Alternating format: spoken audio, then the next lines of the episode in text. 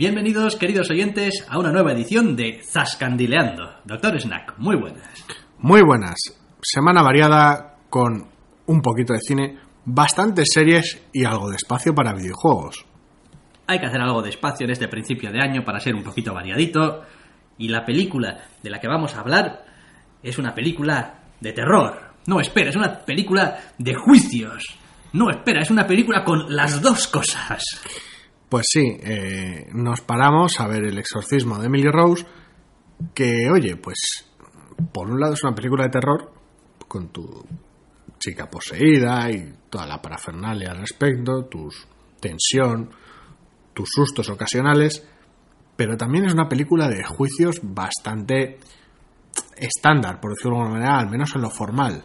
Y, joder, es difícil pensar que ambas cosas pueden convivir en la misma película pero conviven y en mi humilde opinión conviven bastante bien.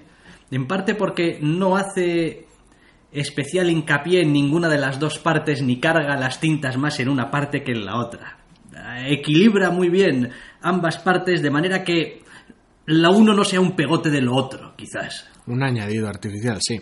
Hombre, el dividir la película, por decirlo de alguna manera, en estas dos enfoques, hace que tal vez no tengas, no necesites cansar demasiado con un juicio muy largo, ni necesites darle muchas vueltas a la trama de terror y meterle muchos sustos para alargarla, pero claro, hacer convivir estas dos cosas no tuvo que ser tarea fácil a la hora de crear la película. No, luego te ayuda también el tener dos actores sólidos al frente del reparto. Tienes a Laura Linney, que hace la de abogada, y tienes a Tom Wilkinson, que hace del cura al que acusan, porque bueno, eh, la sinopsis sería muy sencilla durante el transcurso de un exorcismo o tras un intento de exorcismo, la que iba a ser exorcizada muere. ¿Qué pasa? Pues que, claro, el cura tampoco le buscó ayuda, ¿no? Es decir, después del exorcismo, pues, pues no, no ha recibido atención médica ni nada, y bueno, pues digamos que se muere y le acusan de el, pues eso. El Estado le acusa de, de, negligencia, básicamente de no buscarle auxilio y tal.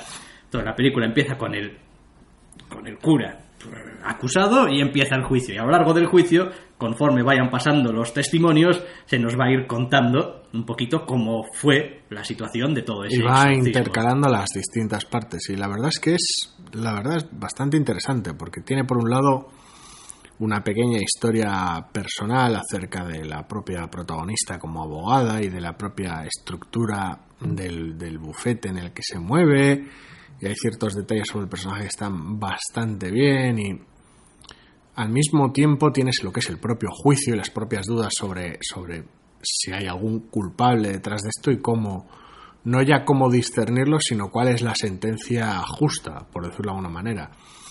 Y además está el, el propio exorcismo. Mm, se crea en ello o no, es parte integral de la película y toda la, atmósfera en torno a, este, a este hecho, a esta posesión y las escenas de terror consiguientes están muy bien llevadas.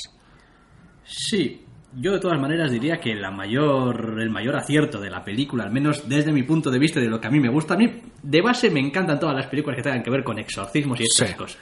Toda la parafernalia esta del exorcismo, del cura, de hablar en latín y la hostia me parece, vamos. Sí, picamos muy fácil con las películas de exorcismos, posesiones y lugares encantados. Pero en este caso, la película no ofrece en ese aspecto tampoco nada que no hayamos visto ya o que se salga de la norma. Es decir, está mm, bien llevado, eh, es interesante, es tal, pero no tiene nada especial. Supongo que es parte de la importancia de la trama, ofrecer un exorcismo y una posesión que tenga cierta medida de cierta medida de cierta medida estándar, cierta medida de que sea algo estructurado, lógico o ya visto, por decirlo de una manera, para que luego pueda ser de alguna manera juzgado, entre comillas.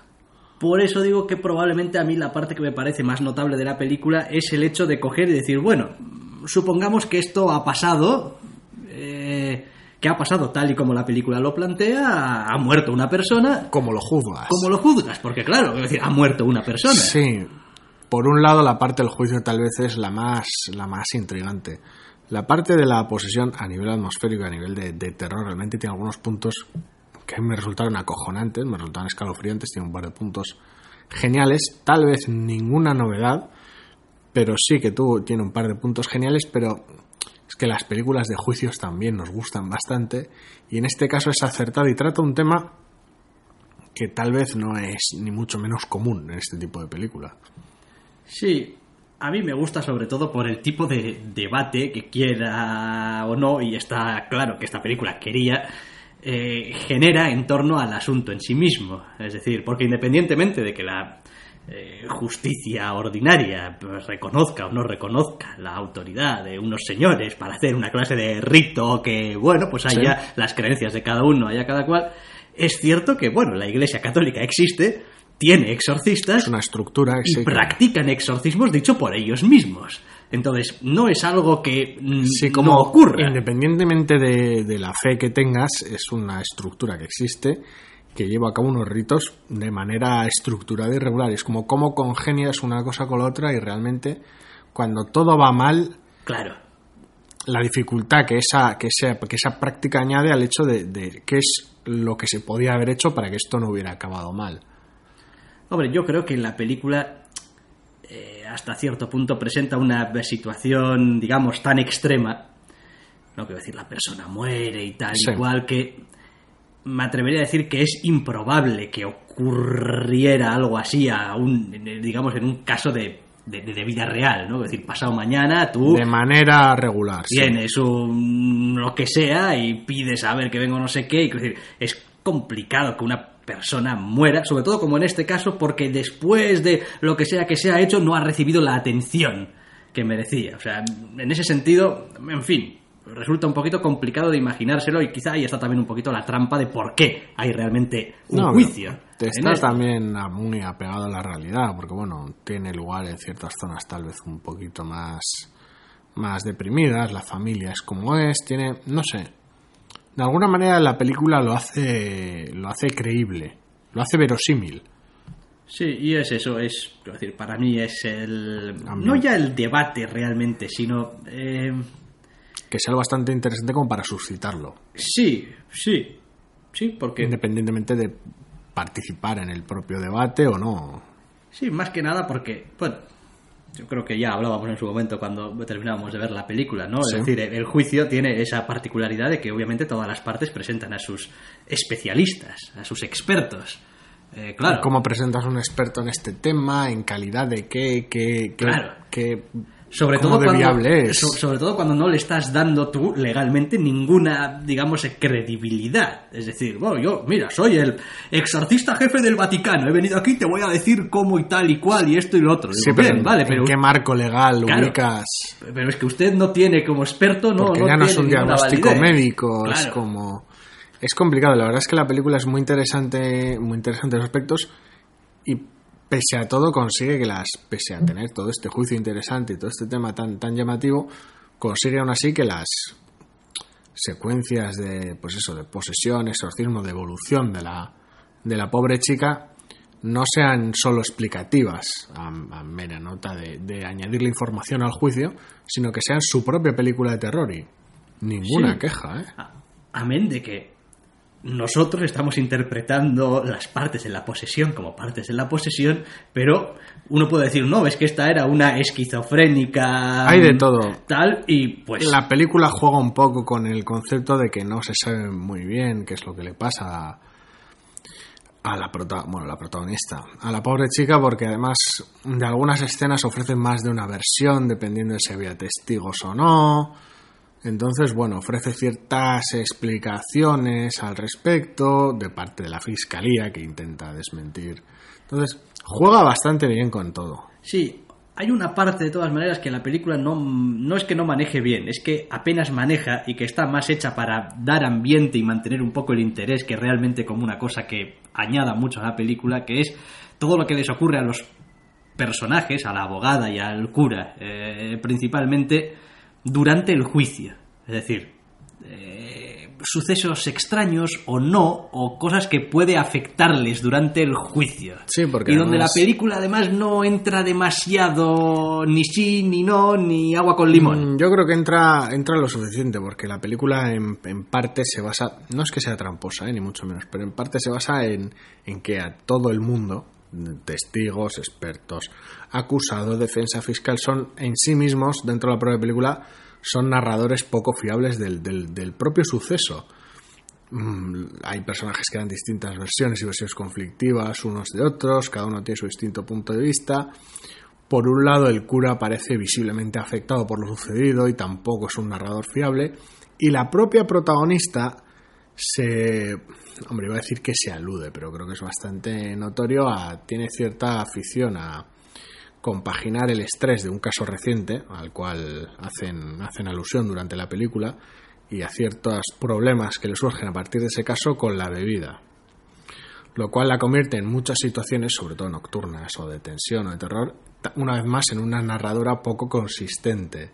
Entonces la película juega un poco también con eso, no, como ya he dicho, no es que sea tramposa, ni que juega al despiste o al equívoco y a mantener el ah, fue o no fue, porque no es lo importante. Lo importante es que el juicio es interesante y plantea una conclusión final con la cual pues se presta debate y por otro lado el resto de la película es una película de terror que está muy bien. Entonces, Sí, eso es importante porque la película tampoco te hace la trampa de...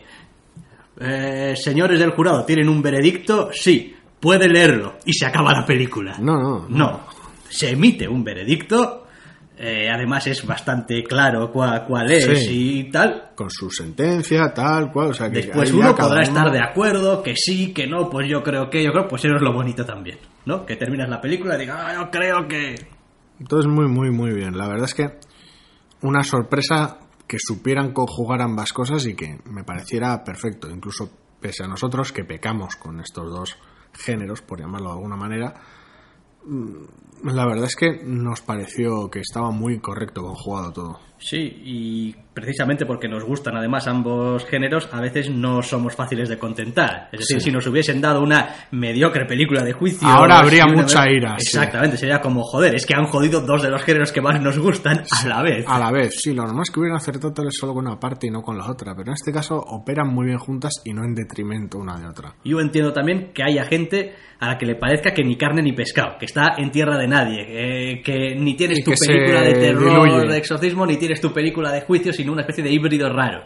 No bueno, sé, no sé. A mí me pareció muy recomendable para fans de cualquiera de los dos géneros o simplemente gente que le apetezca una película buena, no, tampoco... sí, sí, sí, no. Una, una buena adición a la lista de, de películas, así que se salen un poquito de la norma, quizá. El exorcismo de Emily Rose, vale. Porque desde luego, las series de las que vamos a hablar no es que sean precisamente novedad novedosa. Pues no. porque hablamos de la quinta temporada, el arranque de la quinta temporada de Lost Girl.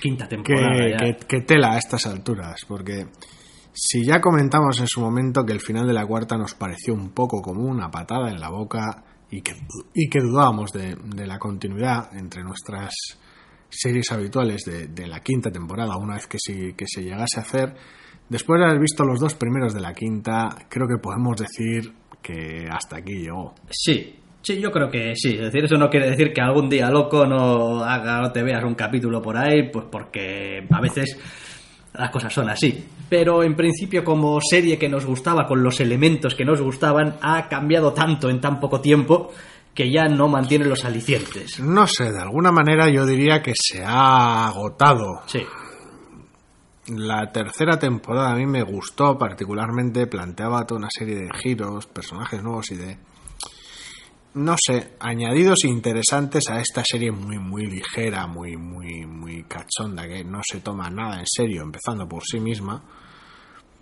Pero la cuarta temporada, aunque tenía algunos detalles buenos, la metatrama pesó tanto y estaba tan mal llevada que la ahogó.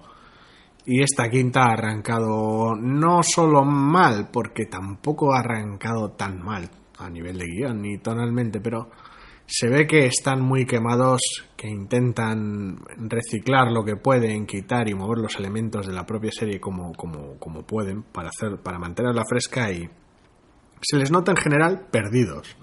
Sí, les, res- les pasa un poquito como lo que nos pasó, la sensación es bastante parecida, al menos en mi caso, de lo que pasó con Haven. La metatrama en la última temporada había tenido tanto peso que cuando empiezas la quinta no puedes empezar sin hacer alusión a todo lo que has contado en la cuarta y llegas a la quinta, empiezas a contar cosas y resulta que tienes que empezar a buscar soluciones ya. Es que es tanto Haven como Los Girls, si nos gustaban, era principalmente porque los personajes nos parecían entretenidos, interesantes de ver y que funcionaban muy bien entre ellos. La cuarta temporada de Haven ahogó a los personajes en metatrama hasta el punto de que los personajes, algunos de ellos dejaron de ser literalmente esos personajes. En la, quinta, en la cuarta de Los Girls pasó prácticamente lo mismo y al empezar la quinta se puede afirmar que, que literalmente una vez más lo mismo, con lo cual sí, ambas series se mueven bastante en paralelo a ese respecto. Sí, y aunque no vamos a decir tampoco quién ni nada, hay algún cambio también en el casting, vamos, entre los personajes habituales en la serie, lo cual... Que para nosotros es gran pecado y Sí. en, este, en este aspecto concreto. Entonces, digamos que los alicientes han disminuido, es decir, la serie sigue siendo ligera, sigue siendo entretenida, sigue sin to- tomándoselo todo a chirigota, pero como la interacción entre personajes, algunas dinámicas van a cambiar por la ausencia de algún personaje y algunas otras dinámicas parecen estar ya agotadas, es decir, ya, ya no les quedan más sitios a donde huir, quiero decir, ya han probado todo, ya me he enamorado, desenamorado, enfadado, montado el triángulo, quitado el triángulo, hacerme... eh, eh, es, que, o sea, es que ya no, no queda más. No queda demasiado espacio, la verdad. Entonces, pues bueno, pues es una pena, pero Sí. hasta aquí nos ha llegado. Prácticamente nos despedimos al final de la temporada anterior y esto era básicamente un bueno, una segunda oportunidad, por decirlo de alguna manera. Y no, no, no. Mantiene, mantiene el ritmo, mantiene la estructura y mantiene muchas de las cosas que nos gustaron, pero el problema es que ha perdido demasiadas. Sí, y cuando empiezas a perder todas, algunas cosas de las que te gustan, empiezas a hacer más patente todo lo que no te gusta o no funciona tan bien en la serie. Sí. De repente aguantas peor todas las cosas que, en fin, son un Sí, poquito cuando la trama se alarga demasiado, cuando el cartón piedra es demasiado cartón piedra, cuando algunas tramas no van a ningún lado y las estiran, mm, se resienten más que cuando la serie funciona al 100%, y claro. Es una pena, pero es lo que hay. Le decimos adiós a los de ver, que nos ha dado por otra parte años de entretenimiento. Pues sí, Vamos, ligerísimo, ligerísimo y muchas risas también. muchas, sobre todo muchas risas, pero bueno, ¿qué se le va a hacer? Mm, Hasta aquí hemos llegado. La que también ha vuelto es la segunda temporada de Los Mosqueteros. Los Mosqueteros de Musketeers, esa serie de la BBC, ingleses haciendo series sobre franceses. ¿Qué cosas? Oye, es lo que hay. No, no digo yo nada. Sí, exactamente, es lo que hay.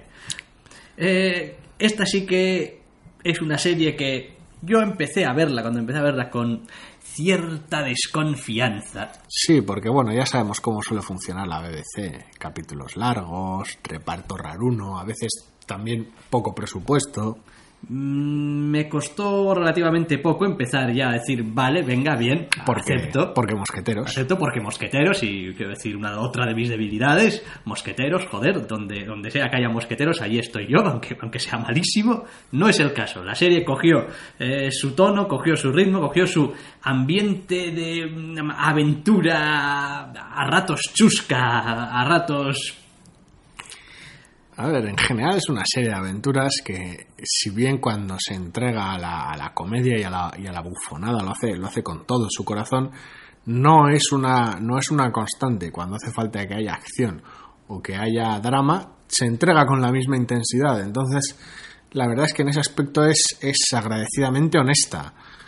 Porque más allá de eso tampoco es nada complejo ni nada del otro mundo. Es simplemente una serie con pues los, una versión de los mosqueteros y que ha encontrado, como decías, encontró pronto su espacio y funciona con un ritmo envidiable, capítulo largo o no.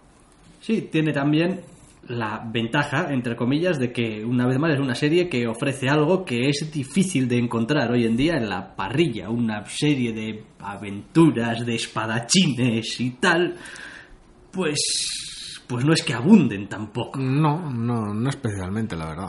Entonces, a poco que te guste el rollo, pues pues como Es coño, tu único, sí, sí, no, sí. Lo demás, lo demás, la serie está bien hecha, tampoco es que se superpasen, pero tiene algunos elementos que están francamente bien, el vestuario suele ser una puta maravilla. Sí, todas las localizaciones de rodaje, y tiene unas cuantas, están, están en general bien llevadas. Algunas comunes se suelen repetir, pero en general está muy bien llevado ese aspecto. Y el aspecto además ese lo llevan muy, digamos, eh, a, la, a la realidad, es decir, se nota poco decorado en la serie. Es decir, si hay un palacio, es un palacio. Es decir, la edificación existe, está rodado en esa edificación. Los castillos tienden a ser castillos de verdad, que se ve que Es son viejos. pu- puñetera piedra, Eso sí. es, es piedra de verdad, ¿no? Sí, le añade, le añade cierto, cierto enfoque verosímil en, un, en una, no sé, perspectiva de los mosqueteros, por lo general en otros casos bastante excesiva. El vestuario está muy correcto, pero también es, es muy fardón. Está diseñado para que los mosqueteros molen, independientemente de que sea correcto, ¿no? Porque, Práctico. o práctico, porque el, el mero concepto de uniforme, que no es uniforme entre la gente que lo lleva, porque cada uno va vestido como le da la gana, ya en sí mismo tela. Quizá una de las cosas que se le pueden achacar más a esta serie, que ha vuelto en su segunda temporada con las mismas hechuras y con las mismas Sí, pintas de liar la parda capítulo tras capítulo con mucha desvergüenza y tal, es que no se siente París. no. La ciudad no, No, es... es- decir, es la ciudad de la luz y no, las cosas pasan, pero normalmente los, los mosqueteros Es- están de misión en algún lado o dentro de un edificio metido. No, y en general cuando, cuando la trama se desarrolla en París, tampoco importa mm, contexto al margen, con tu rey, tus embajadores y tu situación política y tal, se podría decir que es la serie de los mosqueteros más, no voy a decir universal o intercambiable, pero es como si los mosqueteros, lo importante y lo, lo central, lo, lo nuclear de la, de la historia fueran ellos, sin importar tampoco tanto eh, a qué rey sirvan de qué país. Es como el rey tiene que ser un poco torpe, tiene que estar aconsejado por villanos, pero en realidad daría igual el- el- la ciudad o el contexto, tiene que tener naciones con las que se llevan ni fu ni fa, ¿sabes? Lo importante, lo central es que, es que los cuatro mosqueteros tengan, tengan la personalidad adecuada, bueno, o, o propia, que se les atribuye y las, la- cómo, cómo funcionan entre ellos y cómo encaran ellos la aventura. Encargada por quién o para quién, tal vez esa distancia no es tan. Es decir, que, que sea tan. que se sienta parisina, se sienta francesa, tal vez no es tan importante. Al menos no lo es para esta serie, desde luego. Sí, después también es cierto que fuera de los protagonistas, los mosqueteros y algún secundario recurrente, tampoco es que se prodiguen demasiado. Es decir, el círculo de personajes secundarios de la serie es muy limitadito. Es decir, tenemos la, la- la chica que le gusta D'Artagnan, el, el capitán de los mosqueteros Milady, el rey, la esposa del rey y para de contar. y ya está. Sí.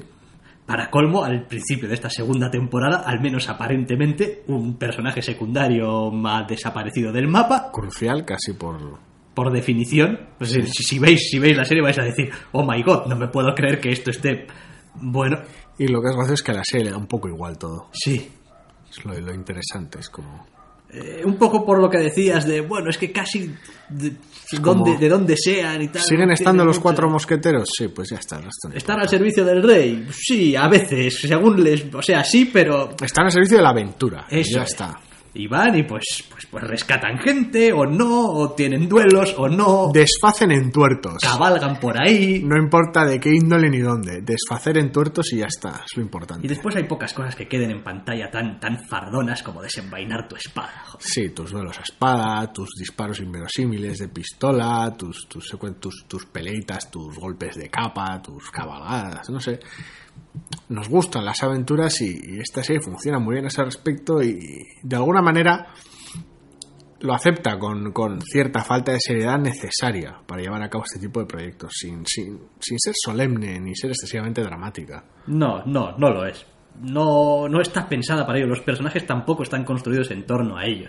Está construido en torno a el gran drama que puede tener alguno personal. sus historias sus personales historias cada uno y tal, Pero, hay, bueno. hay cabida pero no, no caen en, en la espiral de ponerse demasiado serios ni en perder el enfoque Y después incluso eh, en esa relación que suele haber entre villanos y, y héroes, sigue siendo también esa especie de relación de, bueno, tú, tú el malo, nosotros los buenos, tú en... De mi, mi villano favorito, sí. Eso o sea, sé que eres el malo, tú sabes que somos los buenos y nos llevamos mal, pero tampoco podemos realmente evitar que sigas aquí siendo el malo. Y... Sí, y, y en, y en parte, mira, mientras no la líes muy parda y a nosotros no nos toque directamente, o sea, déjalo estar, quiero decir, Lo poco que quieras liar ya, ya nos encargamos nosotros de arreglarlo. eso es. Esa relación un poco... sí. Y mientras la líes por Francia, pues oye, mira, pues la lías por Francia. Ahora, a nosotros no nos toques un pelo, por si acaso, se se raya. Sin más. No, está, está bien. Y la verdad Ah, es que muy bien, sí, sí. Ha vuelto con, pues eso, con ganas de espadas y disparos. y- Con ganas de aventura, que es lo que hace falta. Los mosqueteros. ¿Quién me iba a decir a mí que iba a haber una serie de los mosqueteros de los ingleses de la BBC? Es que... Ay... El mundo está lleno de sorpresas. Pues sí. Joder, el mundo está lleno de sorpresas, como cuando Blizzard dijo, vamos a sacar nuestro Heroes of the Storm, el juego este... Que dices tú, Buah, has llegado tarde a la fiesta, porque... Has llegado, has llegado ya". tarde a la fiesta. A ver. eh, Sí, no, es raro. Vamos por partes. Blizzard presentó, anunció y está curiosamente ven- vendiendo, entre comillas, no a bombo y platillo tal vez, pero sí vendiendo, entre comillas, un juego que ni tan siquiera ha salido. El Heroes of the Storm, una evolución más del género MOBA, por llamarlo de alguna manera, donde ya está funcionando el Dota 2 y donde está funcionando el League of Legends, todavía está en alfa técnica, literalmente, aunque hay bastante gente con acceso, yo incluido. Sale de alfa para beta a mediados de enero, con lo cual todavía sigue sin, sin haber salido. Y el juego ya se puede decir que está completo. Es curioso porque de alguna manera han intentado hacer lo mismo que con el Hearthstone, aunque sean juegos muy distintos, la aproximación es la misma. En el caso del Hearthstone es coger los juegos de cartas coleccionables, podarles un poco de un exceso de mecánicas que los hagan demasiado complicados y difíciles de, de acceder a ellos, y servirte de una comunidad de juegos bastante grande como para que puedas echarte tus partiditas en cualquier momento y en el caso del Hearthstone, dado que la interfaz no requiere gran cosa, en cualquier lugar, con tu teléfono o tu tablet. Y la verdad es que yo estoy muy contento con el Hearthstone. El enfoque del Heroes of the Storm se puede decir que es el mismo. Coger este género muy cargado de mecánicas, muy barroco, que requiere tal vez demasiado conocimiento del propio juego para, para, para poder jugarlo, porque estamos hablando de, aunque a nivel estratégico es sencillo, porque es una cantidad limitada de mapas, de hecho, fuera del Heroes of the Storm normalmente siempre es el mismo mapa, y, una cantidad tal de personajes que la variable es esa, los personajes y lo que los personajes pueden hacer, sus daños, aguantes, alcances, no sé, capacidades de cooldown, de... Es un montón de información que el jugador tiene que tener presente en, en- en su cabeza de manera natural mientras juega para poder jugarlo bien, entre comillas, más que centrarse en el propio aspecto jugable del juego, en la, en la táctica o en la estrategia que lleves a cabo minuto a minuto, sin necesidad de saber cuánto maná cuesta una habilidad o cuánto daño hace. Heroes of the Storm de alguna manera em, se enfoca en esto, le resta mecánicas al juego, lo, todo lo que le añade o, o mantiene lo centra en que sea un juego de equipo, haciendo que pues la progresión de los personajes sea más global que individual. Si te va bien a ti, le va bien a todo tu equipo. Y si te va mal a ti, igual tu equipo puede compensar, independientemente de lo que estés haciendo tú. Eh, siempre unos cuantos objetivos en el propio mapa secundarios al hecho central de este género de avanzar por las calles y romper su edificio central. Y de alguna manera lo conjuga todo muy bien en partidas más cortas que su competencia. Lo cual lo convierte en un juego muy ameno. A ver. Pero aquí va a haber gente que nos va a estar escuchando y va a decir, bueno, pero es mejor o peor que el LOL. Ya, ya, no, pe- mejor o peor que el Dota, o por qué no estoy jugando Bueno, sí. Smite, por ejemplo. Sí, a o- ver, yo digo el LOL porque es el que tiene la comunidad de jugadores mayor. Sí. Ahora mismo. A ver, de alguna manera el Que Dota- leía el otro día que quieren montar su propia... Sí, andan, red, andan, andan, propia- sí, andan queriendo mantener su propia, su propia estructura de red de alguna manera, por decirlo de alguna manera, de la manera más fiable posible, porque si hay, la gente se queja de dos cosas principalmente en el League of Legends, que son los trolls Y la... y el lag. claro. Entonces, por Europa ya pasamos, aunque muchos dirían que no, todavía no hemos abandonado, de ese problema de muchos jugadores en una franja horaria muy compacta, causando unos problemas monstruosos de lag. Dividieron el servidor europeo en dos. Y aún así, tela. En Estados Unidos está pasando algo parecido. Solo que en este caso, de costa a costa, pues había problemas. Necesitaban un servidor en la costa este porque estaban jugando con un ping monstruoso en la costa este. Entonces, están intentando mejorar en ese aspecto. Porque lo de los trolls a veces pues es casi imposible. Aunque ya hicieron sus pinitos. El asunto es, que el Dota 2 es muy fiel al, abuelo del género, por decirlo de alguna manera. Ya, ya solo en el propio nombre. El LOL intentó quitarle algunas de las mecánicas que heredaba del propio Warcraft, del propio. las propias limitaciones del motor del juego, al fin y al cabo, intentó hacerlo un poco más asequible, pero mantuvo la estructura de, de juego. Al Heroes of the Storm la estructura del juego se la da igual, o sea, le- vamos, le da igual. El modo básico de juego, hasta que pongan el modo clasificatorio cuando salga el juego, para empezar seleccionas el personaje antes de jugar. En el resto de juegos tú entras con un equipo y entonces, dependiendo de lo que cojan, puedes escoger tú tu personaje, sabiendo más o menos lo que van a jugar el resto. Aquí no, aquí escoges el personaje, le das a jugar y en el momento que te encuentre con quién jugar, entras y punto. Entonces, de alguna manera, el Heroes of the Storm, al margen de que el mapa es aleatorio, qué mapa te puede tocar, y son salvajemente distintos unos a otros, aunque el objetivo sea común. Entonces, el Heroes of the Storm lo que te permite es coger tu personaje de Blizzard favorito, de los que están disponibles hasta la fecha, y hacer el cafre con él en un, en un mapa táctico, en un- una pelea entre equipos, manteniendo ese enfoque en el juego de equipo y en la pelea con, en la pelea constante, y no en intentar de alguna manera jugar una estrategia mejor que el otro equipo, una partida más, más larga en la cual durante buena parte vas a tener que estar tú solo o tú con otro personaje. Vas a tener que estar tal vez más pendiente mecánicamente de lo que estás haciendo tú. Entonces, son juegos muy distintos el League of Legends y el, el Heroes of the Storm, por mencionar los dos que más, que más he jugado. ¿Mejor o peor?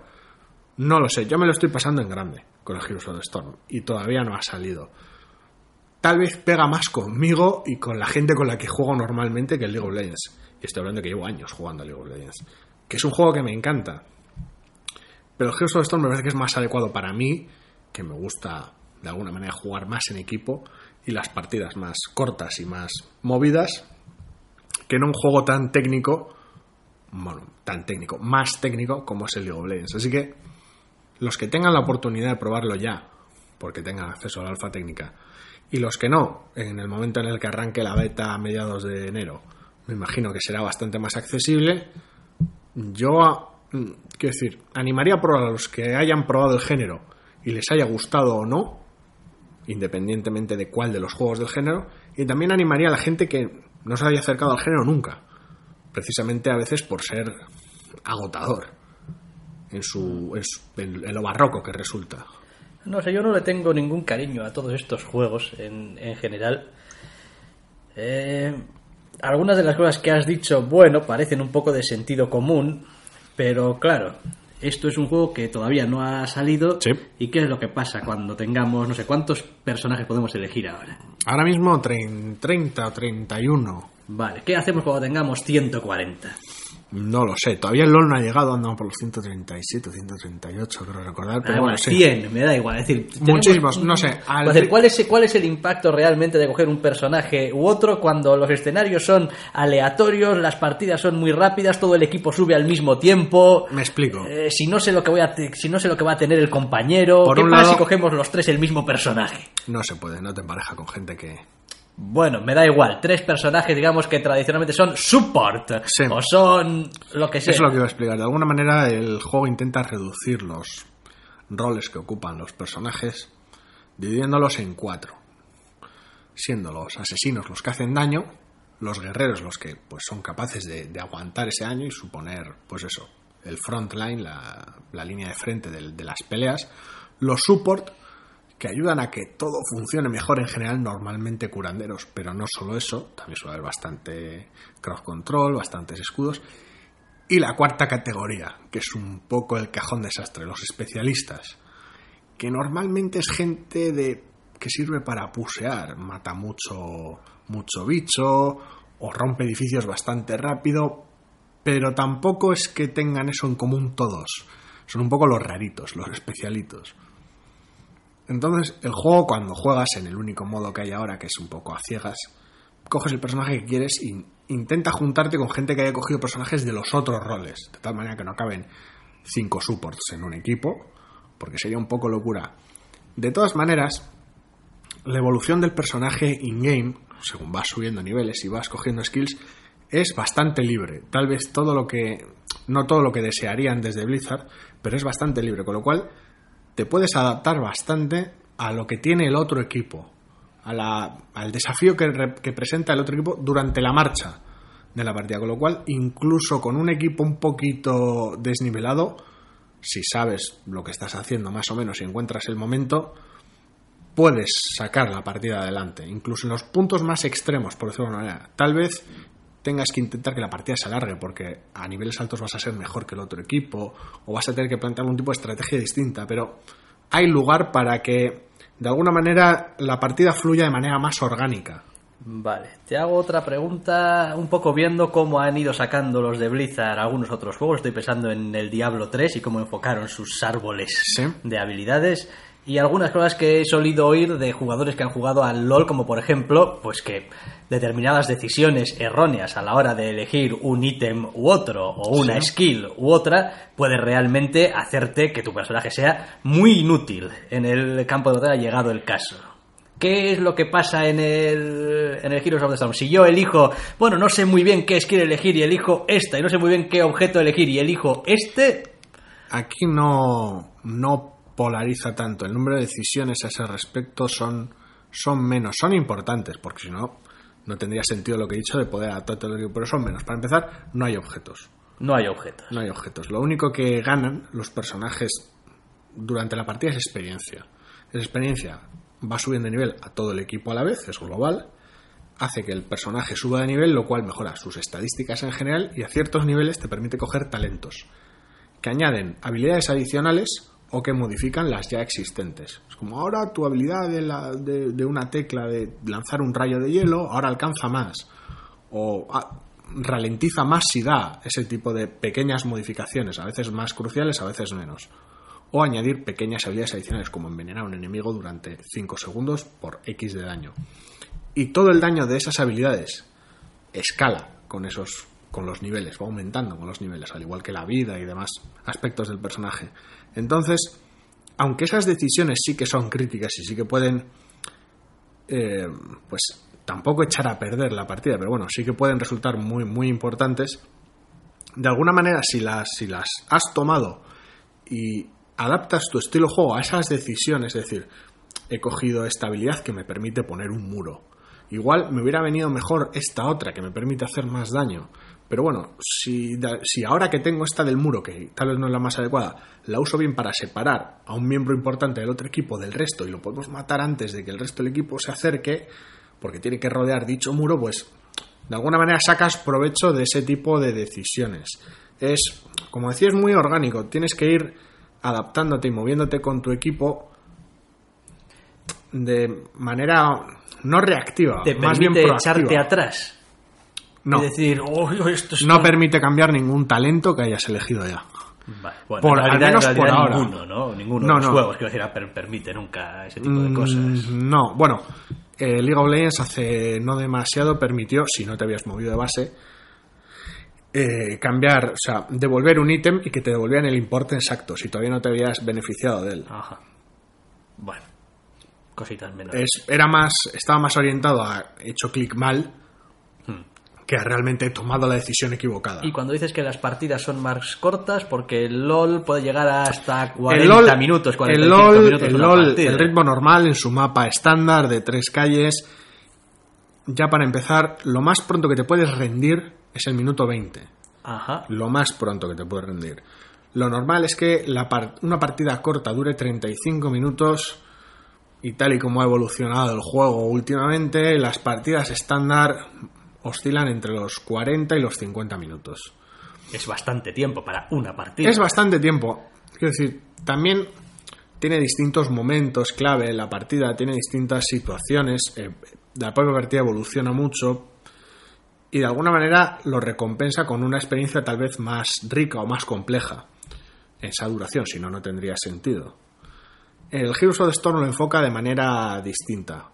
Premia más que, que el equipo esté tomando las decisiones no ya de coger talentos, sino de juego adecuadas. Vamos todos juntos a este sitio, vamos a separarnos para poder hacer esto otro. Que, que ese otro tipo de decisiones las condensa haciendo que haya acción de manera casi permanente, haciendo que cuando te matan puedas volver antes a la refriega. Y de alguna manera la duración de las partidas está diseñada para que se acorte mucho más, porque todas las mecánicas que rodean al mapa sirven para arrasar mejor con los edificios del enemigo. No hay ninguna mecánica que sea defensiva. No hay ninguna mecánica en el mapa que haga, le dé escudos a tus edificios, ni los haga más resistentes. No, todas las mecánicas son para destruir los del enemigo. Cualquier avance en el juego es para destruir la base del enemigo, no para proteger la tuya. ¿Qué es lo que pasa entonces? Que yo la partida más larga que he jugado es de 33 minutos siendo un caso 34, perdón, siendo un caso extremo, si el caso más, más en, en, semanas de juego, en 3-4 semanas de juego, ha sido 34 minutos. Lo normal suele ir entre los 20 y los 30. Es una diferencia y, bastante y los casos, notable, ¿eh? sí, y los casos extremos, como he dicho, se, se, distancian muy poco, porque el propio juego, la propia inercia del juego lleva a que tu base se destruya, aunque sean los personajes no jugadores, aunque sean las propias critters, que el otro equipo lo ha hecho también y ha destruido tanto que en esos minutos del juego los, los monstruos neutrales son, son brutísimos, ya van, van escalando también. ¿Por qué tengo la cierta sensación de que cuando salga, salga, salga va a dar la campanada otra vez Blizzard? Vamos a ver, no sé si dará la campanada, porque es un género que atrae sobre todo a gente que le gusta ya el género y que le gusta ese aspecto complejo y estratégico del, del propio género. Digo porque el juego sigue siendo un juego que se supone que cuando salga será gratuito, free to play. El juego, es tal, sí, el juego será sus gratuito. micro El juego, compritas el juego es cosas. gratuito y a ese respecto funciona exactamente igual que el League of Legends. Tiene su, su moneda in-game que obtienes jugando, con la cual te compras los personajes y tiene una rotación gratuita de personajes distinta todas las semanas. Puedes pagar para comprar los personajes antes o puedes pagar para que los personajes tengan distinto aspecto. Igual, Ajá. exactamente igual que en League of Legends a ese respecto. El asunto es que no sé si dará la campanada. Lo tiene fácil porque es Blizzard. Entonces ya tiene un montón de inercia. Y además es Blizzard con personajes de los juegos Blizzard en su juego. Es, aunque a veces te distancias y ves más las mecánicas del juego, la verdad es que las partidas siguen teniendo a Diablo y a Jim Raynor pegándose con Uther Lightbringer, ¿sabes? Quiero decir, para los que hemos jugado al menos uno, si no ya varios, que es lo más común de los juegos de Blizzard, la verdad es que es bastante gracioso. Además, el juego tiene este, este, este cariño por la producción que no siempre acierta Blizzard, pero siempre le pone dedicación. Los personajes tienen sus, sus voces y sueltan sus frases dependiendo de la situación, como cuando le falta vida a un compañero que tengas cerca, o cuando surge un objetivo al que ir. Mm, No sé, está todo el detalle muy, muy trabajado, la interfaz es bastante limpia, está bien llevado. Entonces, lo tiene todo para poder arrasar. Pero como hemos dicho nada más empezar, opera ya en un mercado en el cual bastante pescado está vendido. Vale. ¿Deberíamos tener una fecha aproximada de lanzamiento del juego o no se sabe nada? No se sabe, se sabe que el 12 o el 13, entre el 12 y el 14, no tengo claro qué día exacto, porque bueno, por un lado operas una franja horaria en Estados Unidos, otro en Europa, comienza la beta. ¿La beta va a ser abierta o va a seguir haciendo falta invitación o...? No lo sé. Vale. Me imagino que tendrá cierto margen de apertura. Requerirá molestarte en ello, molestarte en ir al perfil de Battle.net y apuntarte. Y a partir de ahí me imagino que el acceso será más o menos abierto. No tiene sentido restringirlo porque para eso está como está ahora.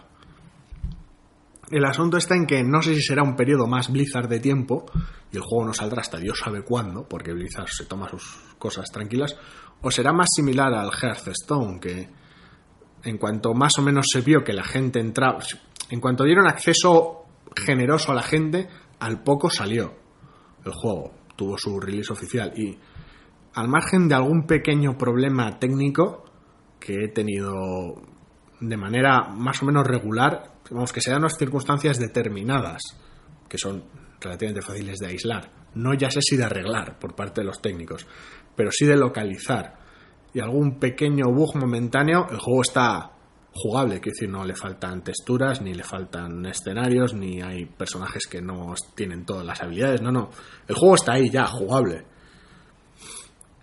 En principio, cuando salga la beta, le van a añadir todavía un sexto mapa más, lo cual tal vez es una de las no sé si, si, ventajas que tiene respecto a otros juegos, pero sí variedades que tiene respecto a otros juegos que se puede jugar el mismo género en mapas muy distintos y algún personaje nuevo más que elevarán en la cuenta eso a 31 o 32. Entonces, poco a poco. Le seguiremos el rastro, o debería decir mejor, le seguirás el rastro. A mí, desde luego, me ha parecido terriblemente ameno y me está gustando un montón, así que sí. Pues ahí queda nuestras impresiones del todavía no lanzado, pero sí jugado ya.